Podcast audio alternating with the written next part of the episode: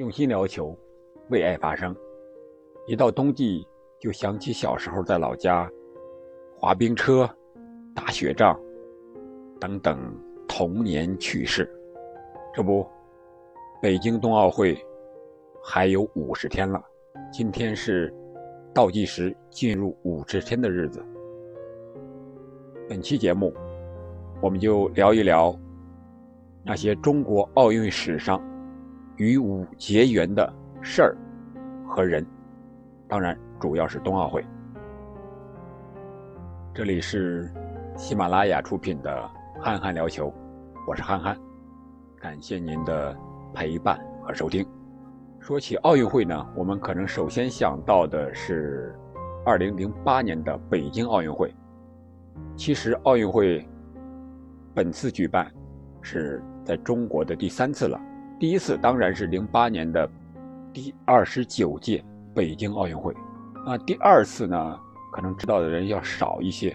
它是一四年的中国南京第二届青年奥运会，青奥会是二零一零年才开始举办的，我们中国南京举办的是第二届，而冬奥会呢，是我们国家首次主办，也就是。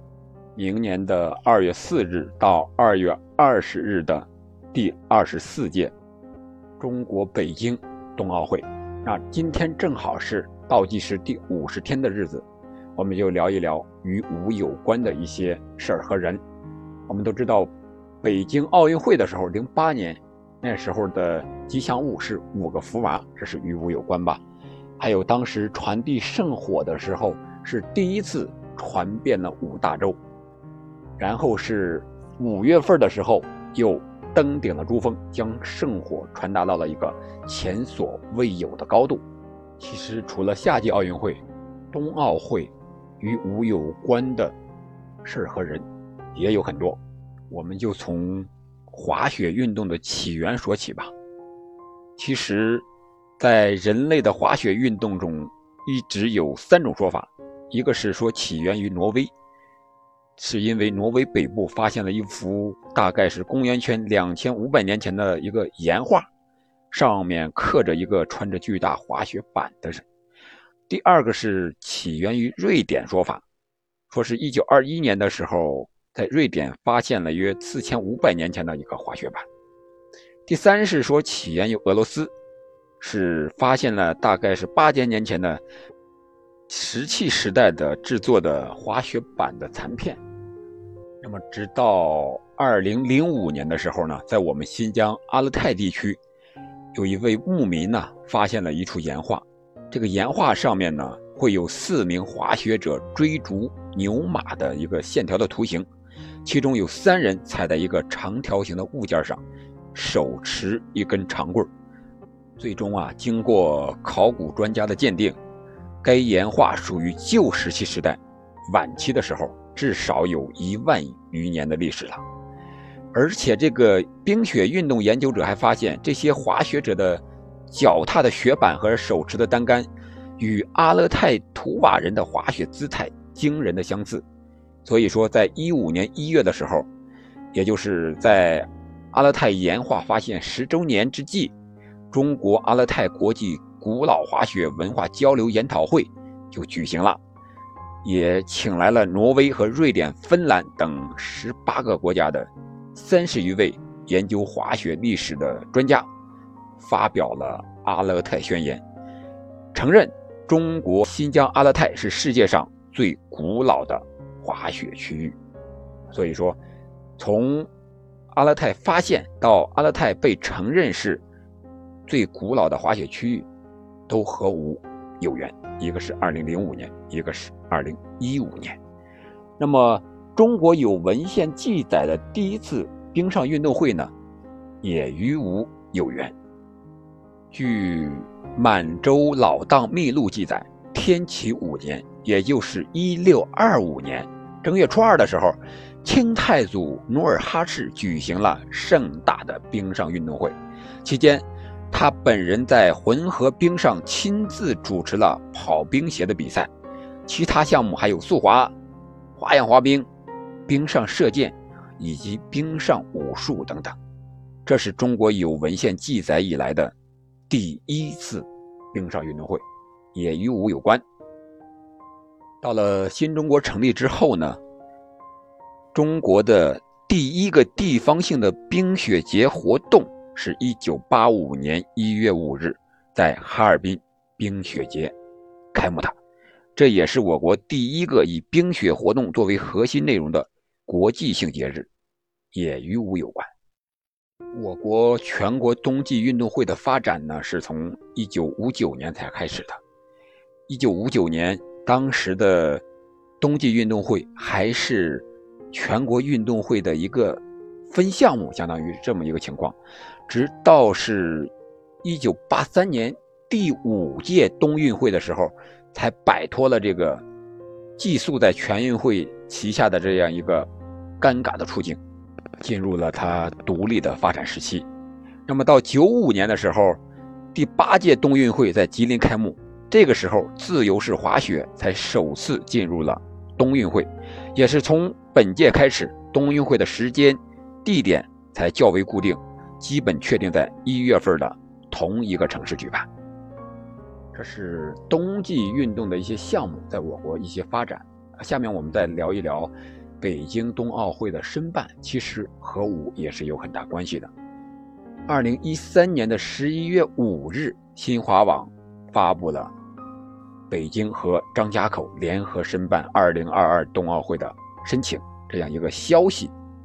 这也是北京奥运会，也就是零八年结束之后，时隔五年，中国再次申请举办奥运会，是冬季的奥运会，而且是。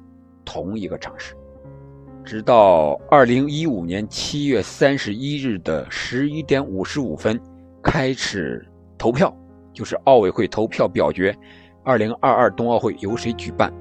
到当天晚上的十七时五十七分，国际奥委会主席巴赫在马来西亚的吉隆坡国际会议中心宣布，北京赢得了二零二二年第二十四届。冬季奥运会的主办权，从此北京成为第一个举办过夏奥会和又将举办冬奥会的城市，创造了历史。这个历史和五也有很大的关系。一五年十一点五十五分，十七时五十五分宣布，这期间呢是高标准的完成了两写三说的所谓的申奥五大任务。两写就是。写申办答卷，写申办报告。三说就是三月向评估委员会陈述，六月向全体委员会做技术陈述，七月呢向全会做最终陈述。这是一五年完成的事情，最终是击败了五大对手：哈萨克斯坦的阿拉木图，瑞典的斯德哥尔摩，这是诺贝尔的故乡。还有波兰的克拉科夫、乌克兰的利沃夫和挪威的奥斯陆这五个城市，在击败这些对手之后的一五年的十二月十五日，北京冬奥组委正式成立，从此北京和张家口开启了一段传奇的奥运征程。这是申办的一个时间节点。除了这些，其实在赛区之内的一些场馆。和武也有很大的关系。我们知道有北京赛区、延庆赛区和张家口赛区。那北京赛区的竞赛场馆呢，就是五个：是国家速滑馆、国家游泳中心、五棵松体育中心、国家体育馆和首都体育馆。这是这五家竞赛场馆。那延庆赛区同样也有五家体育竞赛场馆。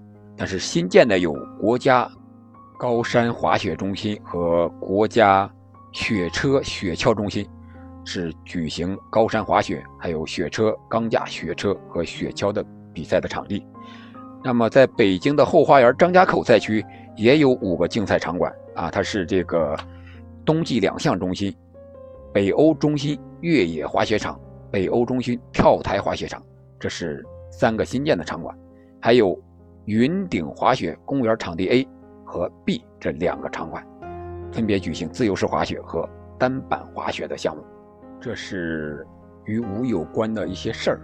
我们下面看看人。我们都知道，中国首枚冬奥金牌是2002年在美国盐湖城奥运会上由大杨洋获得的。那他获得的项目是什么呢？是短道速滑女子500米。大杨洋多大年龄了呢？他是一九七五年出生的，这些都和吴有很大的关系。除了获得金牌的运动员，还有其他运动员同样值得我们骄傲和尊重。中国首位女子速滑世界冠军王秀丽，她是一九七五年开始练习速度滑冰了。他在一九八六年第一届亚冬会上获得了是一千米的冠军，在同年。中日对抗赛上，他打破了三千米的全国纪录。就在他等待着参加1988年加拿大冬奥会的时候呢，由于我们对药品的管理和使用水平较低，王秀丽误服了感冒药的一个有一个中成药叫花荣为雄，导致他是尿检不过关，有兴奋剂的成分。让他禁赛十五个月，非常遗憾的与这届奥运会擦肩而过。但是十五个月之后呢，他在九零年的世界速滑女子锦标赛上是创造了令人称奇的成绩。在女子一千五百米的比赛中，王秀丽以两分三秒三四的成绩战胜了当时呼声最高的日本选手桥本圣子，获得金牌。这是中国女子速滑的第一个世界冠军，但是非常遗憾的是，未能站在奥运会的领奖台上。还有中国首位冬奥会奖牌获得者叶乔波，这个名字大家应该是比较熟悉了。虽然不是金牌，但胜似金牌。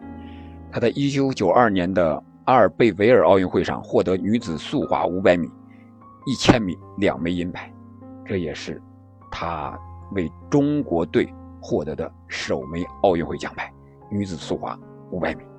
在一九九四年二月七日的时候，在距离冬奥会开幕还有五天的时候，叶乔波接到了加拿大医生打来的电话，说是他的腿部的左膝的髌骨已经严重错位，必须立即停止比赛，进行手术，否则这个左腿就有残废的危险。但是。他还是站在了滑冰的跑道上，最终他是获得了两枚银牌和一枚铜牌。虽然未能获得金牌，但是当时获得金牌的美国名将布莱尔的教练他就说：“你们的叶乔波真正了不起，受这么大伤还能取得这么好的成绩，简直就是铁人呀！”这就是我书里的一些。关于武的和中国奥运有关的事儿和人，肯定不是很全面，但是这些数据肯定是准确的，以此也来表达一下我对中国冬奥会的向往和支持。在冬奥会倒计时五十天的时候，以此作为纪念，那么我们憨憨聊球这个节目呢，也陆续的会播出一些和北京冬奥有关的节目，特别是在。二月四日到二十日比赛期间，会播出一些和冬奥会项目有关的一些常识、一些比赛的规则，还有就是中国运动员参赛的情况、夺取金牌奖牌的一些情况。希望能够在那一个春节，在冬奥会双喜临门的时刻，能够多为大家带来一些欢快的瞬间。好了，本期节目我就聊这么多。如果您喜欢我的节目，请您订阅、评论并转发给其他的朋友们。我们下期再见。